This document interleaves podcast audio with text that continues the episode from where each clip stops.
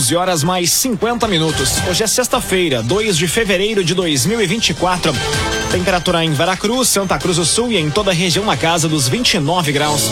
Um oferecimento master de Unisque, Universidade de Santa Cruz do Sul. Graduação faz valendo, faz Unisque. Vestibular complementar com inscrições abertas em unisque.br barra vestibular. No Arauto Repórter Unisque de hoje, você confere. Região inicia mobilização buscando a regulamentação dos dispositivos eletrônicos para fumar. Bailinho da Borges movimenta Santa Cruz neste fim de semana. Brigada Militar realiza em média 13 prisões por dia no Vale do Rio Pardo. E familiares se despedem de homem que morreu afogado durante pescaria em Candelária. Essas e outras notícias você confere a partir de agora. Jornalismo Arauto em ação. As notícias da cidade e da região. Informação, serviço e opinião. Aconteceu, virou notícia. Política, esporte e polícia.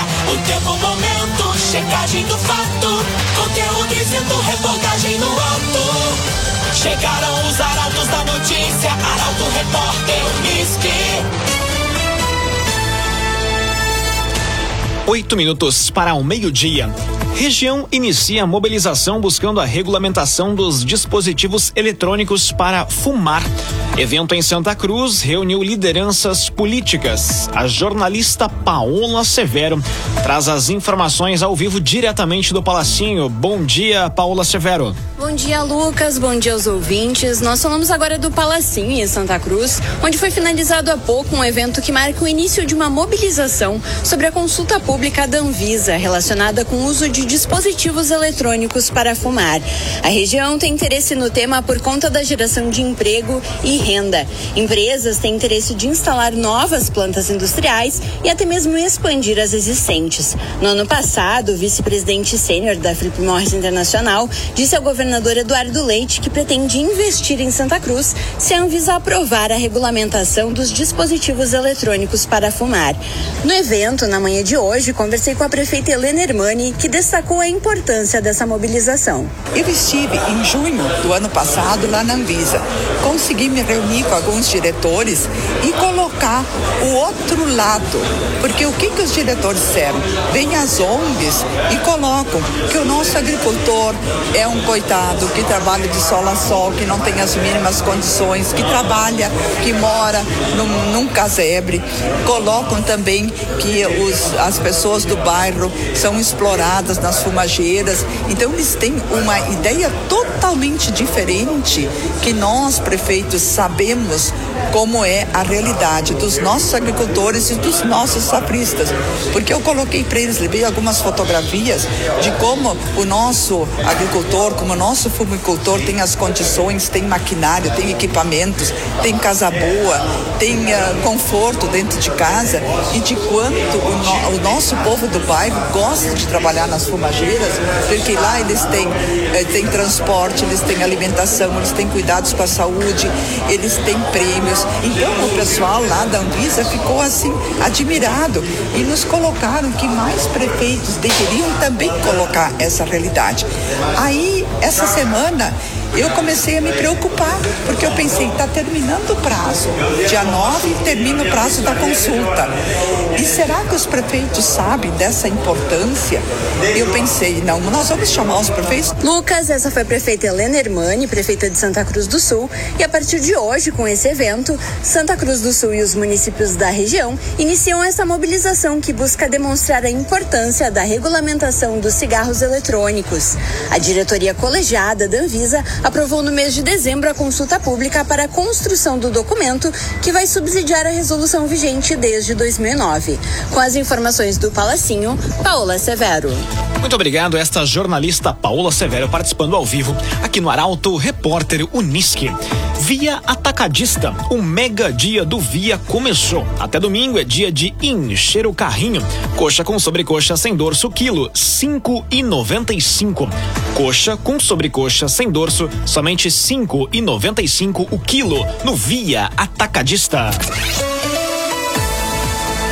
Agora cinco minutos para o meio-dia. Temperatura em Veracruz, Santa Cruz do Sul e em toda a região na casa dos 29 graus. É hora de conferir a previsão do tempo com Rafael Cunha. Muito bom dia, Rafael. Muito bom dia, bom dia a todos que nos acompanham. O sol e o calorão seguem presentes na região pelos próximos dias.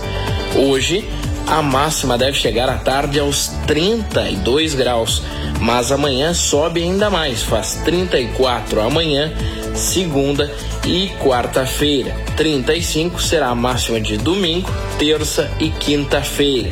Amanhã e domingo tem o agravante da nebulosidade, que deve estar presente na região, favorece aquela sensação de abafamento, que é a combinação do calor e da umidade. Amanhã a mínima ainda fica abaixo dos 20 graus, na casa dos 18, mas a partir de domingo já faz 20 graus de mínima. Na segunda e na quinta-feira faz 21 e na terça e na quarta-feira a mínima fica na casa dos 22 graus na região. Com as informações do tempo, Rafael Cunha. O agenciador receba o que o seu carro vale de verdade. O agenciador, a avaliação é precisa e justa para vender com confiança. Telefone WhatsApp 2107 4242 2107 4242. O agenciador. Conteúdo isento, reportagem no ato. Arauto Repórter Uniski. Agora três minutos para o meio-dia. Você acompanha aqui na 95,7 o Arauto Repórter Uniski. Brigada Militar realiza em média 13 prisões por dia no Vale do Rio Pardo.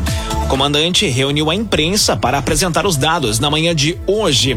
A jornalista Emily Lara acompanhou o evento e traz mais informações agora. Bom dia, Emily. Bom dia, Lucas. Bom dia a todos que nos acompanham. Foi finalizado há pouco um evento do Comando Regional de Polícia Ostensiva do Vale do Rio Pardo para apresentação dos dados de 2023. Foram 4.812 presos. Na média, foram mais de 13 prisões por dia na região. Outro número que ganha destaque é o de armas de fogo apreendidas. O trabalho da Brigada Militar tirou 133 itens das ruas. O comandante, Giovanni Paim Moresco, liderou a apresentação. No ano de 2023, dos 31 municípios, nós atendemos 101.386 ocorrências. Tá? E aqui um detalhezinho importante, ó, que, o que, que acabou resultando disso? E isso é medido através dos nossos indicadores de produtividade. 327.583 pessoas identificadas em 31 municípios.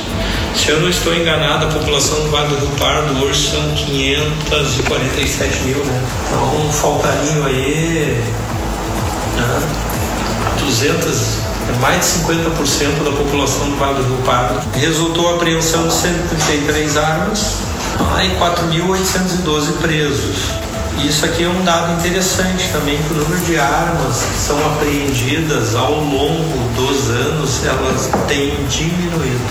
Ah, então é uma análise que nós estamos fazendo, inclusive, da oferta de arma irregular e de arma proveniente de algum tipo de delito, por exemplo, um roubo à residência onde é subtraído uma arma de fogo registrada, né? ou uma que não esteja registrada. Comandante Giovanni Paim Moresco apresentou um relatório das atividades desenvolvidas pela Brigada Militar na manhã de hoje. De acordo com ele, nas 4.812 prisões feitas, o uso da força foi necessário em 73 casos, sendo 38 com arma de energia conduzida, 20 com munição menos letal e 15 com arma de fogo. Rezer Seguros. Quando precisar, pode confiar. Ligue para Rezer 3713 3068. Rezer Seguros. Familiares se despedem de homem que morreu afogado durante pescaria. Este foi o quinto caso de afogamento da região desde o mês de dezembro. O jornalista Eduardo Varros traz essas e também outras informações da área da segurança pública. A despedida de Marcos Juarez do Nascimento foi realizada na manhã de hoje no cemitério municipal de Candelária. O homem de 57 anos perdeu a vida após cair de uma canoa durante uma pescaria em um açude de Candelária. O caso foi registrado ontem em linha Palmeira. O Corpo de Bombeiros Voluntários foi acionado acionado após o ocorrido, respondendo ao chamado de emergência para prestar socorro à vítima. Contudo, o amigo que acompanhava no momento foi quem encontrou o corpo. O amigo que estava junto com a vítima no momento em que a canoa virou relatou aos bombeiros voluntários que Marcos teria afundado na água e ficado aproximadamente 30 minutos desaparecido até ser encontrado novamente, já sem vida. Desde dezembro, a região já registra cinco óbitos por conta de afogamento. Foram quatro casos em Candelária e um em Santa Cruz. Um acidente afetou a rotina dos moradores do bairro Margarida, em Santa Cruz. Por volta das 9 horas da noite de ontem, um caminhão perdeu o controle e colidiu com um poste de energia. Apesar do impacto, a condutora, uma mulher, saiu sem ferimentos graves. A colisão aconteceu na esquina das suas Gaspar Silveira Martins e Pastor Hildebrand. O acidente interrompeu o abastecimento de energia elétrica na área. A comunidade local enfrentou dificuldades pela interrupção no fornecimento e devido também às consequências no fluxo de veículos na região afetada. Ainda informação da região, câmeras de um estabelecimento comercial na rua Osvaldo Aranha, na região central de Venâncio, flagraram uma ação criminosa na madrugada de hoje. Por volta da 1h40, o indivíduo aparece nas imagens, se dirige a uma bancada onde estavam expostos smartphones. Utilizando um alicate, ele rompeu o cordão de segurança que prendia os aparelhos à mesa e fugiu do local levando consigo dois celulares. O histórico do infrator revela uma série de antecedentes criminais, totalizando quase 10 registros. Entre eles, dois por furto simples, cinco por furto qualificado, um por furto a estabelecimento comercial e dois por roubo. A incidência do criminoso chama a atenção das autoridades. Ainda nesta semana, o mesmo indivíduo protagonizou uma ação semelhante, sendo detido pela brigada. Durante a abordagem, na noite da quarta, foi encontrada com ele uma mochila, pedaços de fios, além de dois celulares e uma torradeira elétrica. Questionado sobre a origem dos objetos, ele falou que encontrou no lixo.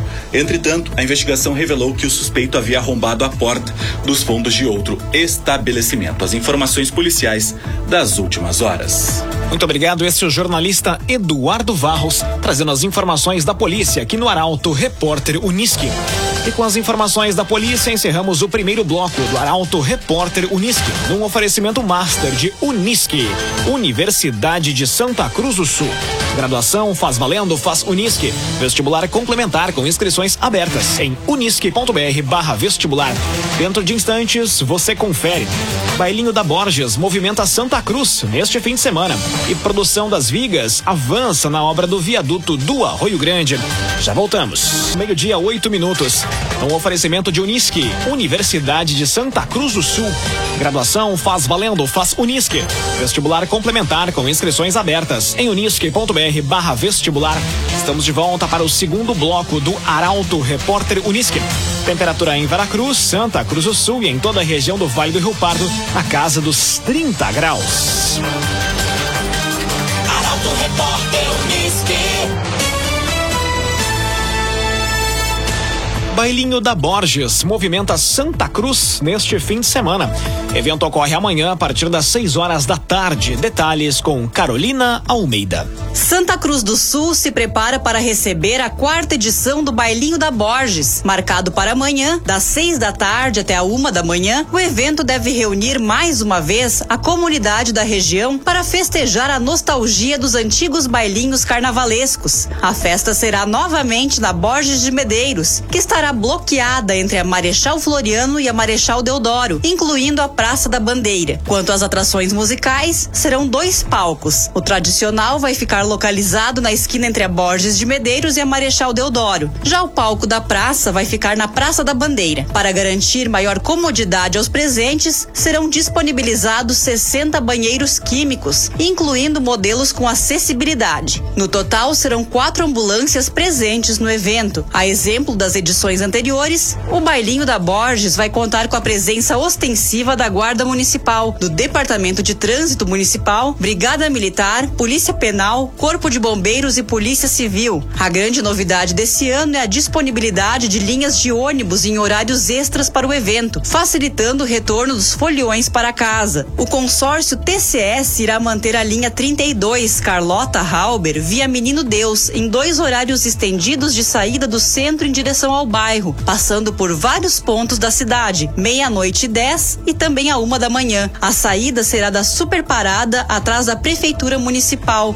na Tenente Coronel Brito. O mesmo ponto também será utilizado por carros de aplicativo e serviço de táxi para embarque e desembarque de passageiros. Corsan e Aegea. Você Corsan e Aegea juntos por um grande verão. Corsan e Aegea produção das vigas avança na obra do viaduto do bairro Arroio Grande, em Santa Cruz.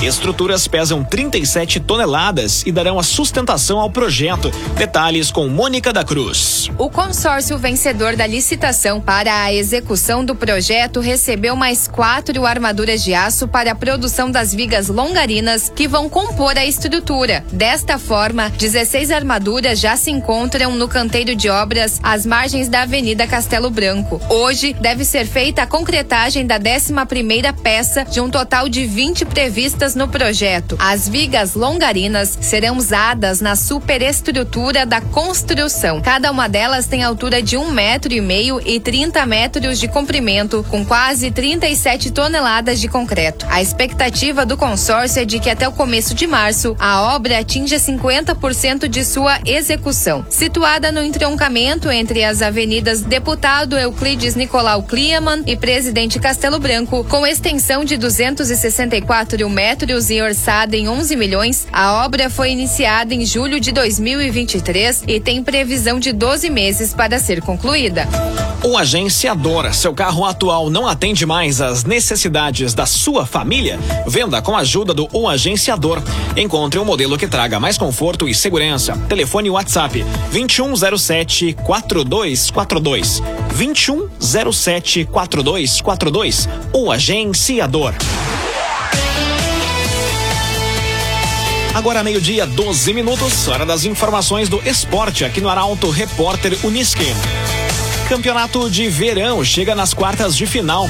Novos jogos movimentam o Clube Veracruz na noite de hoje. Detalhes com Guilherme Bender. Teve início o mata-mata do Campeonato de Verão. Dois jogos marcaram o começo da fase mais quente do certame. A vitória do Boa Vontade por 7 a 5 em cima do Fumaceira e a goleada do Juventus por 6 a 1 contra o Foipa Ferraz, pelos jogos de ida das quartas de final. A disputa pelo título segue com outros dois confrontos hoje. Chirus contra Gus Santos e Blitz versus Ferraz vão fomentar ainda mais os duelos em busca de uma vaga na semifinal na quadra do Clube Vera Cruz. A volta dos dois jogos da última quarta-feira ocorre na próxima segunda. Nas partidas não há diferenciação por saldo de gols, ou seja, mesmo que Fumaceira e Foi para Ferraz vençam por apenas um gol, o duelo vai para a prorrogação. No prolongamento, no entanto, a vantagem para os times de melhor campanha. Boa Vontade e Juventus se classificam caso a partida termine empatada no tempo extra. De acordo com o presidente do clube Veracruz, Marcelo Henrique Carvalho, que organiza o campeonato de verão, a partir das semifinais, as partidas vão ser apitadas por árbitros federados.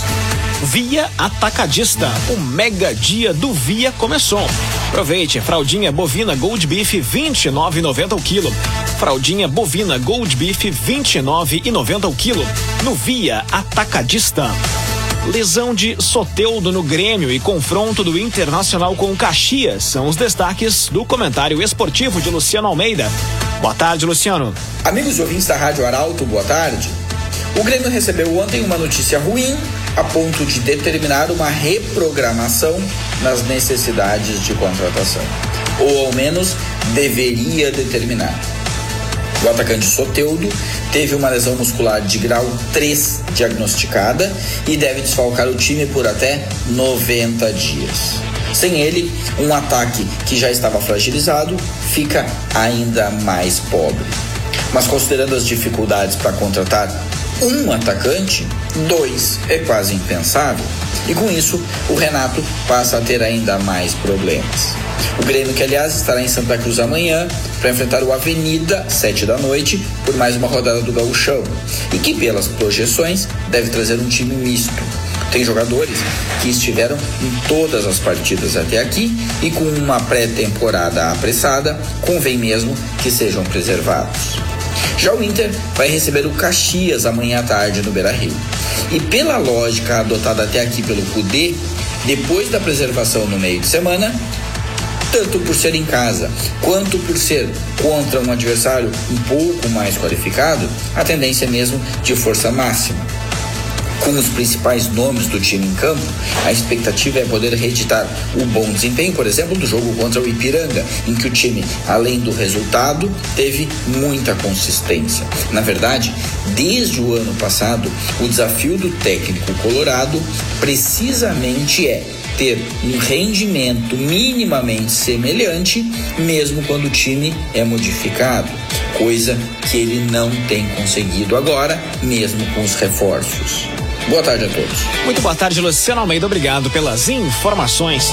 Com as informações do esporte, encerramos esta edição do Arauto Repórter Unisque. Um oferecimento master de Unisque, Universidade de Santa Cruz do Sul. Graduação faz valendo, faz Unisque. Vestibular complementar com inscrições abertas em unisque.br barra vestibular. Dentro de instantes, aqui na 95,7 você acompanha o assunto nosso. Para Auto Repórter, Unisque volta na segunda-feira, às 11 horas e 50 minutos.